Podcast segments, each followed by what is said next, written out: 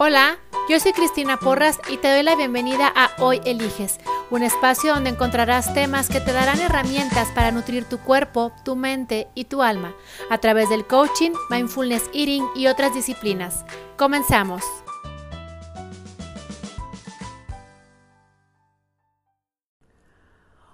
Hola, ¿qué tal?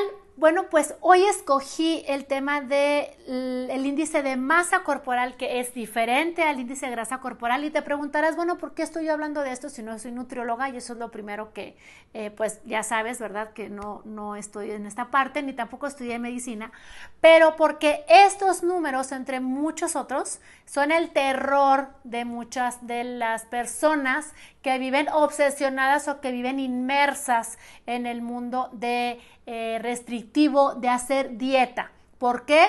Pues porque en algún momento fueron con el doctor o de alguna u otra forma ellos mismos sacaron su índice de, de, masa corporal que es diferente al de la grasa corporal y entonces pues el doctor les dijo usted tiene que bajar de peso.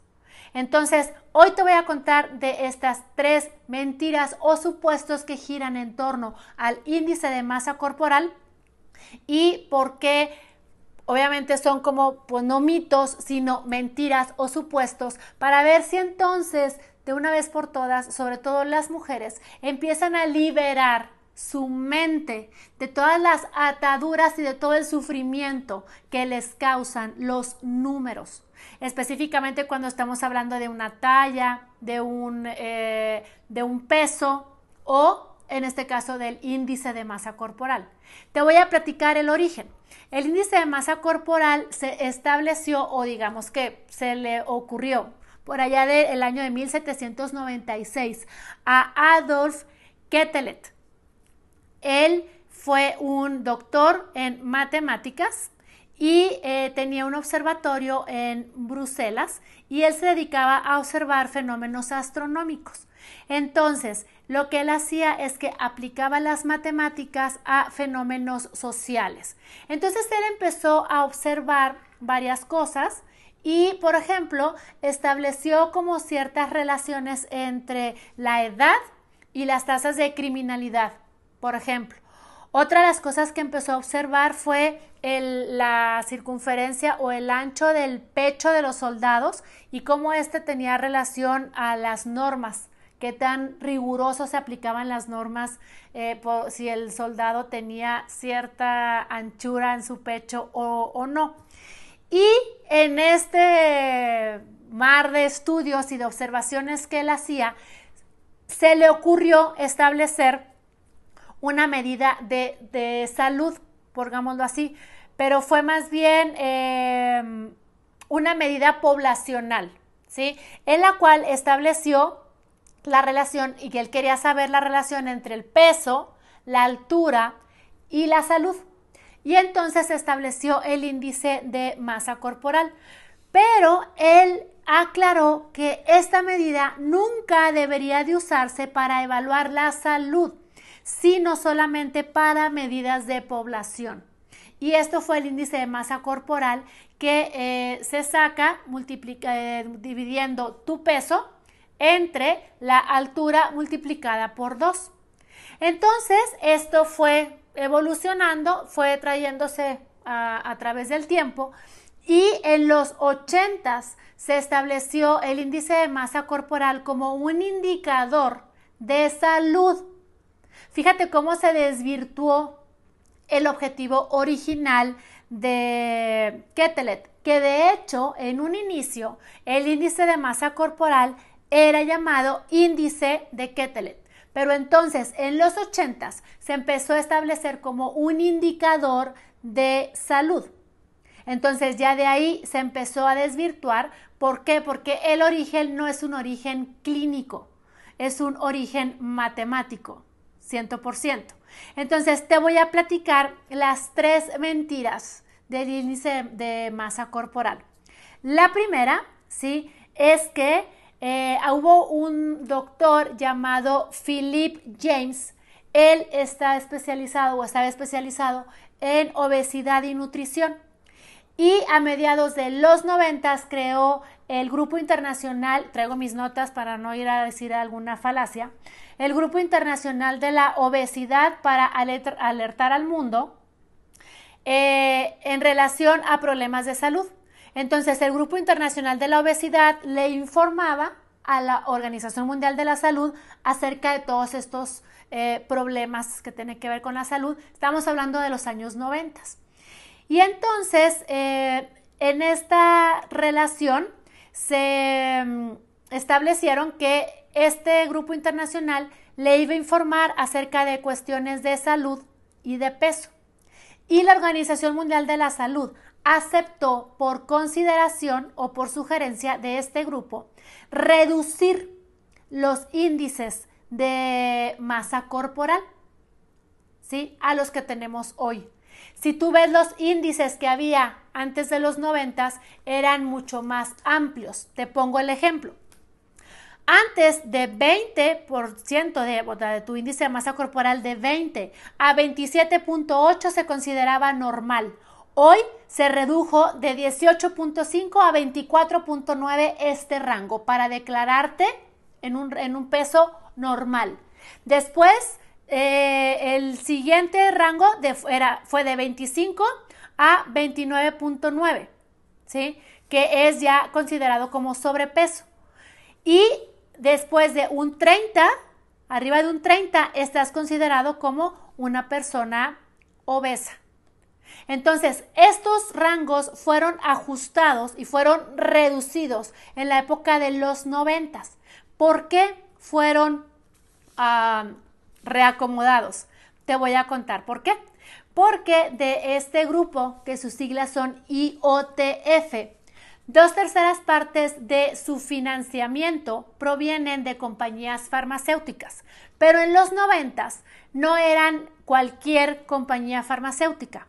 Coincidentalmente, estas compañías que financiaban este grupo eran dos que en ese entonces tenían los medicamentos o estaban lanzando los medicamentos para bajar de peso, que son Roche con su medicamento llamado Cenical y Abbott con su medicamento llamado Reductil.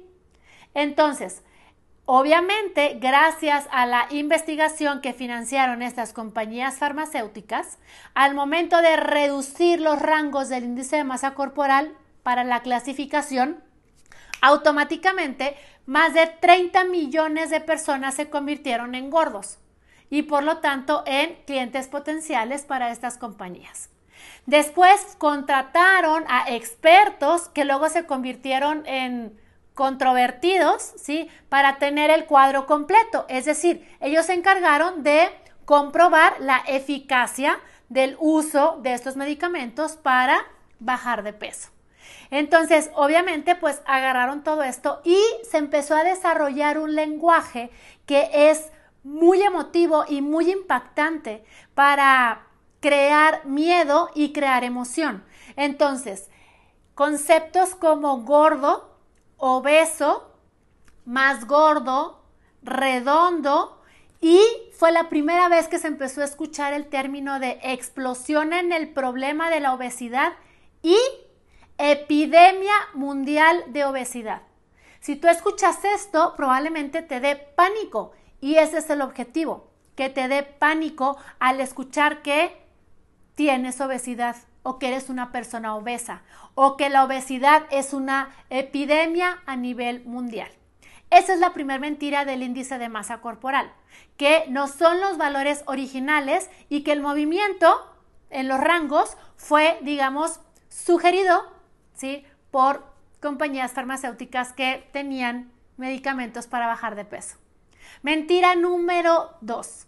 El artículo donde por primera vez se utilizó el término de epidemia de la obesidad reconoció brevemente que las mujeres por naturaleza tienden a tener un mayor número o mayor cantidad de grasa corporal que los hombres, ¿sí?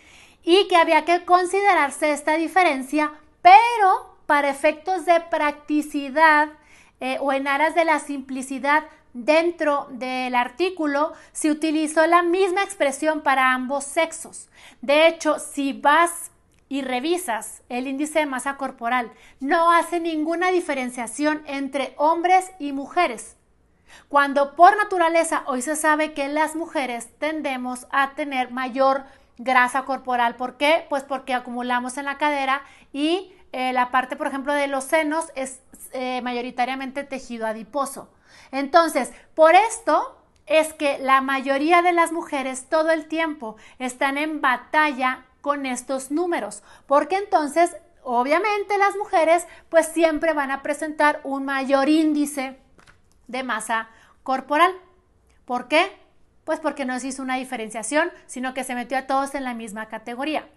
Entonces, por eso las mujeres viven desesperadas y peleadas todo el tiempo por el tamaño de su cuerpo, porque entonces dejó de importar la diferencia de cuerpos, dejó de importar el tipo de cuerpo, porque hay diferentes tipos de cuerpos, y lo único que importó fue el número, que aparte ya vimos que está aplicado de manera, digamos, eh, no fue aleatoria, sino fue pareja, sin importar que haya diferencias. Mentira número 3. Eh, se refiere a que dice la afirmación que si tienes sobrepeso, vas a tener problemas de salud. Si estás obeso, vas a tener grandes problemas de salud. Y si estás en un rango de obesidad tipo 1 o 2, casi casi te dicen ve contratando los servicios funerarios. ¿Por qué esta es una mentira? Te voy a platicar. Catherine Flegal es epidemióloga. Ella es la científica senior en el Centro Nacional de Estadísticas de Salud del Centro para el Control y Prevención de Enfermedades en Estados Unidos. Y em, ellos vieron que, aunque ella y su equipo, vieron que aunque las categorías se usan ampliamente, no había un análisis sistemático de la relación índice de masa corporal versus salud. Como obviamente sabemos que desde un inicio, cuando Ketelet le estableció, él dijo que no se podía usar para medir la salud. Entonces ellos lo que hicieron fue un meta-análisis. Un meta-análisis quiere decir agarraron todos los análisis, eh, perdón, los análisis estadísticos, sí, que había de todos los estudios disponibles, todos. No agarraron una muestra. Ellos agarraron todos los estudios disponibles que cumplen con ciertas características o ciertos criterios de calidad científica y todos los analizaron. Y la conclusión a la que llegaron es que las personas en la categoría de obesidad grado 1, ¿sí? Tienen la misma posibilidad de morir o vivir que la categoría de peso normal te recuerdo que estamos hablando de obesidad es más de 30 y que en peso, en peso o en rango normal estamos hablando de un 20 a 27.8 anteriormente y hoy se movió a 18, de 18.5 a 24.9. Entonces, personas que están en categoría de obesidad no presentan eh, esta, esta parte. No hay una mayor, no tiene, o sea, no tiene, hay una mayor o una menor posibilidad de riesgo de salud que una persona que esté en la categoría de peso normal. No es hasta que alcances altos grados de obesidad, ¿sí? Altos grados, o sea, grado tipo 2 y más allá, que el índice de masa corporal se asocia con un riesgo más alto de morir. Entonces, ¿qué podemos agarrar o para qué nos puede servir estos resultados? Obviamente, pues no es como que vayan a volver a mover ¿sí? los rangos hacia como estaban antes de los noventas, pero sí por lo menos a redefinir las categorías del índice de masa corporal y utilizar términos que no sean estigmatizantes. ¿sí? Ya que nos están metiendo a un, a un número y en una clasificación, por lo menos cuidar que las etiquetas no sean estigmatizantes. Entonces, por ejemplo, para un peso normal, y voy a utilizar los rangos anteriores, no los modernos, para un rango de 20 a 34.9, que en una categoría médica entran en peso normal, una em, título o no vamos a poner categoría, un título no estigmatizante sería peso saludable. Para alguien frente eh, o en la cual la categoría médica entra como sobrepeso. Un título no estigmatizante podría ser por encima del peso saludable. Y para una persona obesa, que estamos hablando de más de 40, un título no estigmatizante sería muy encima del peso saludable. ¿Por qué esto es importante? Porque incluso al hacer esto hoy, lo primero que hay que recordar es que Ketelet dijo que esta medida no se debería de aplicar para eh, medir salud, sino que únicamente fue una medida de población. ¿Sí? Entonces, si van a seguir utilizando la misma, ¿sí? Pues cuando menos que se respete y que, se, y que la gente sepa que no fue creada por ningún médico bajo ningún ambiente científico, sino más bien matemático. Y el bonus de las mentiras, o sea, la mentira número cuatro, es acerca de los niños. Mucho se habla hoy de que los niños en estos días eh, están corriendo peligro por la obesidad. Si bien, eh, y se dice que los niños de estos días serán la primera generación en vivir menos años que sus padres. Es cierto que como población nos hemos vuelto más pesados, ¿sí? Pero también es cierto que gracias a los avances de la medicina estamos viviendo más tiempo. Entonces, eso de meterle el pánico a los niños y a la población acerca de los niños se van a morir antes de tiempo, y esto no quiere decir que se van a morir antes que sus papás, sino que en promedio van a vivir menos años que sus papás, es una mentira. Entonces, eh, la gordura o el estar gordo no es sinónimo de muerte. Eso es un dogma. Entonces, eh, ¿Cuál es el, punto aquí? Que el índice de masa corporal tiene una gran influencia todavía en cómo nos sentimos sobre nosotros mismos. ¿Por qué te di toda esta información? Porque aunque mucha gente hoy en día dice, ay, pero no me importa, es solo un número. Y pareciera que no le dan importancia al índice de masa corporal. Sí se la dan, porque todo es cuestión de que vayan con el doctor y que el doctor les diga, mmm, pues su índice de masa corporal está en la categoría de obeso para que entonces empieces a sentirte mal con tu cuerpo, entres en pánico, empieces a luchar, busques la manera de ponerte a dieta y bueno, ya sabes toda la historia de lo que ocurre cuando te pones a dieta y que no lo has elegido realmente.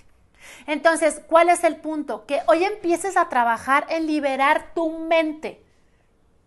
Libérate de las etiquetas. Libérate de todo lo que te causa sufrimiento. ¿sí? Y hablo de sufrimiento, no de dolor. Los números son una gran fuente de sufrimiento.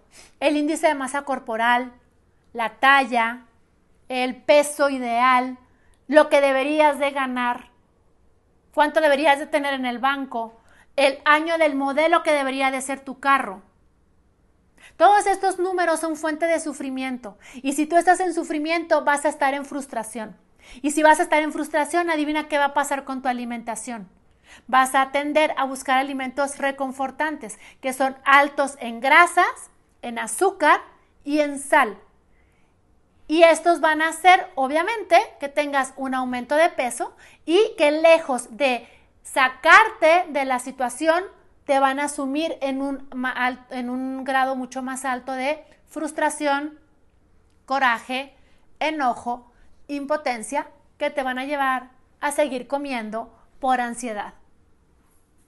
Entonces, ¿por qué es importante que hoy empieces a volver a acomodar esto? Porque también muchas personas desde este punto de vista estigmatizan y em, discriminan a las personas que frente a sus ojos tienen sobrepeso u obesidad.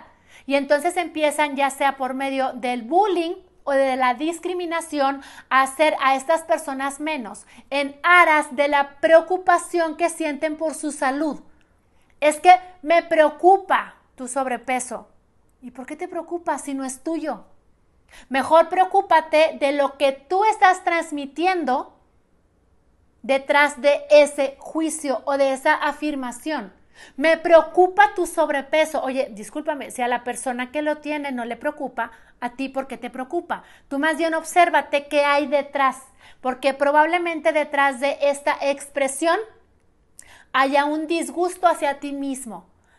Porque si tú tuvieras aceptación hacia ti, no tendrías por qué estarle diciendo a los demás qué hacer con su cuerpo, con su vida y con su alimentación. Entonces, yo no digo que no sea válido que te preocupes, pero fíjate bien cuánto de esa preocupación es un reflejo de tu propia inconformidad hacia ti mismo y hacia tu cuerpo. Porque si tú hoy estuvieras pendiente de ti, estuvieras desarrollando tu conciencia plena, tu aceptación y liberarte de la mentalidad de dieta, hoy no estarías pendiente de la vida de los demás.